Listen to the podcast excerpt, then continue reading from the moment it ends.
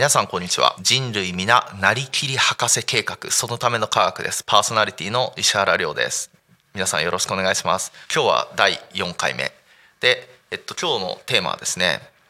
また博士のものの考え方。前回は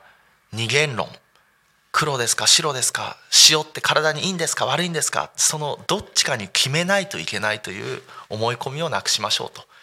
そうするとまあ往々にして良くない結論とかなんか変に騙されてしまったりしますよというお話をしました。今日はですねその時もあったんですけれどもまあ私たち数字を使います。でもちろん数字を使わなくてもいいんですがまあすごくとかちょっととかああいう言葉って結構難しいじゃないですか。なのでまあ数字を使う。何を言いたいかっていうと例えば皆さん昨日すごく背の高い人を見た。言ったらきっとその人の身長はせいぜい2メートルですよね。まあ、皆さんの身長が低く見積もって1メートルだとしても、まあ、せいぜい2倍その時に「すごく」っていう今言葉を使ったわけです。でも例えばこう科学をやっていると例えば水は透明ですけど牛乳は白いですね。なんでかっていうと牛乳の中には水と比べると大きな粒が、えー、浮いているからです。その粒が光を乱反射させて白く見えるということなんですけれどもその時ですよ。水の粒よりもすごく本当にめちゃくちゃ大きい粒が浮いてるんですけど、まあ、皆さん何倍ぐらいを想像したのかっていうことですね。多分水の粒に対して牛乳に浮いてる粒っていうのは1,000倍ぐらい違います。1,000倍ってなかなかないじゃないですか。ね昨日めっちゃでっかい背の人見たよって時に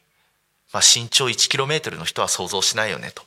だからやっぱりそういう話をする時に「すごく」っていうのが人によって違うと。数字を使うっていうのが結構大切なのかなというお話を今日したいと思います。まあ皆さんそろそろコロナが終わりになって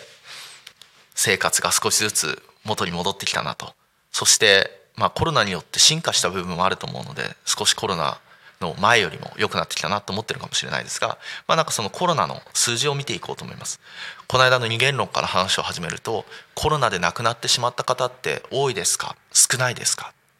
まあ、そういう質問をですね、えっと、人とすると、まあ、もちろん多いよという答えが返ってくることが多いんですけれども、まあ、ちょっとそれを数字で見てみるとまた違った見え方になるかもしれないということですね。でも初めにお伝えしておきたいのは人の命は地球より重いと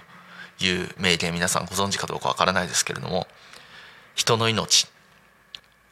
実は今から100年以上前に人の命の重さを測ったお医者さんがいます。もうすぐ亡くなる方をですねベッドごと測りに乗せてそして死んだ瞬間に変わった重さを測ると。6人の人を測定して。まあ今だともちろんそれはあ命の重さはゼロですよ。もちろんゼロなんですが、まあ、その当時の結果としては 21g と。いう結果が出たと言われてますが、まあ、それに対してめちゃくちゃ重いですね。この地球よりも人の命の重さっていうのは重いんだと。つまり一人の人の命っていうのは本当に尊いものなんだっていうすごくいい言葉ですがもう一つその対極にあるようなすごい言葉があります。一人の死は悲劇だが100万人の死はもはや統計であるとこの間統計学大事ですよってお話ししましたけど、まあ、そんなねもう誰が言ったかもわからないですけれども、まあ、戦争でたくさんの人をまあ殺すように命令をした人の名言ということになってますが少しだけ数字を見ていきましょう。まあ、コロナがすごく流行った時にですねえっと私も研究者ですのでまあがんの研究やってたんですけれどもがんの研究なんかやらずにコロナの研究やれよとあの言われました。でえっともちろんコロナの研究すごく大切でで実際に私も去年やりましたが、えっと、2020年コロナで亡くなった人の数って皆さんご存知かどうかわからないですけど2020年はですね3414人の方が日本で亡くなってしまいました。で確かにもう先ほどの一人の命は地球より重いって考えるとすごい数だし、まあ、すごい尊い命が失われちゃったなと、ね、志村けんさんが亡くなった時にみんなで追悼番組を、まあ、見たかどうかわからないですがみんなで悲しんだっていうことではすごい数なんですががんで亡くなってる方って年間30万人いるんですよ。そうなるとまあ100倍違うんですね。でまあ私はこの数字も知ってるからまあがんの研究も大切かなと思ってるけどちょっとここをですねただ過剰に、えっと、反応してしまうとまあどっちが多いかもわからない。数字を使わないと何言ってんだとコロナも大変だろうってなってしまうとまあ確かに大変だよねということになってしまうで皆さん普段こう日本の死因なんて考えることないと思いますが2018年だとトップ3の3番目に老衰が入ってます。つまりちゃんと寿命が来てなくなると。これはですね先進国の中でもそんな国はないです。なのでまあ皆さん日本っていうのはいい国に住んでるなと。これはすごく日本の医療とかこの日本の綺麗さとかですね。衛生環境とかの、まあ、誇るべき結果なのかなと。そしてこの老衰が今はがんが1位ですけど、まあ、1位になるといいですよね。ちなみに3,000人という先ほどのコロナで亡くなってしまった数ってこれちょうどですね皆さんも記事とかで見たことあるかもしれないですけど餅を喉に詰まらせてしまって亡くなってしまう数っていうのがまあ年間3,500人とか。言われてますので、まあ、大体それくらいの数だと。で、えっと、何が言いたいかというとここでそういう話をするとえ餅を喉に詰まらせる人の数だからコロナって全然大したことない病気だったんじゃないのと。そういうことではないですよと。コロナですごく私たちが痛烈に感じたのは世界とのつながりを一気に感じましたね。世界に広がりましたから。世界には三大感染症と言われる感染症がありますが HIV 結核マラリアですね。でその1位が HIV です。エイズですね。この HIV は年間180万人の方が亡くなっています。2020年にコロナで亡くなった方の数は180万人です。これまでなかった新しい感染症がこれまで三大感染症として君臨してた最も多い HIV と同じだけの数の人が亡くなったんですね。だから確かに日本は少し少なかったかもしれないけど世界レベルで見るとものすごい多くの方が亡くなった決して無視できる病気じゃなかったと。いうことですね。でもう一つ見てみましょう。緊急事態宣言というのが私も人生で初めてでしたがこのコロナで出されました。で緊急事態宣言をなんでもっと早く出さないんだと命守らなくていいのかっていう人がいましたがここでももう一つだけ数字を見ていこうと思います。年間ですね2019年2万人の方が自殺で亡くなっていますがそのうちの8,000人くらいがうつ病で亡くなっていると言われています。ちょっとここで考えてほしいんですね。緊急事態宣言を出して仕事がなくなって家族を養えないってなった時に明らかにうつの数増えてしまうんですね。で今コロナで亡くなっている人の数は3,000人だと。年間うつで自殺してしまう人は8,000人いると。ここの数字を比較した時に緊急事態宣言をやっぱりためらった国のトップっていうのは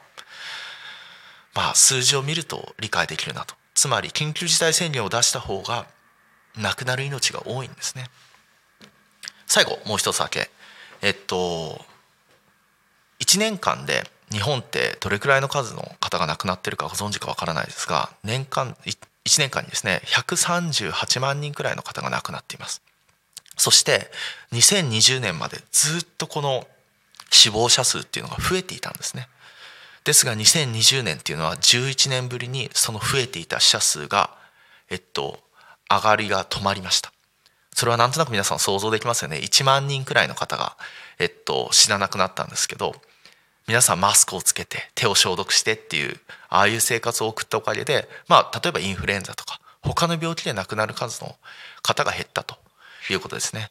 だから何が言いたいかっていうともしかしたらこの年間の死者数から考えると2020年っていうのは死んだ人の数が少なかったという意味ではもしかしたらよかったいい年だったのかもしれないと。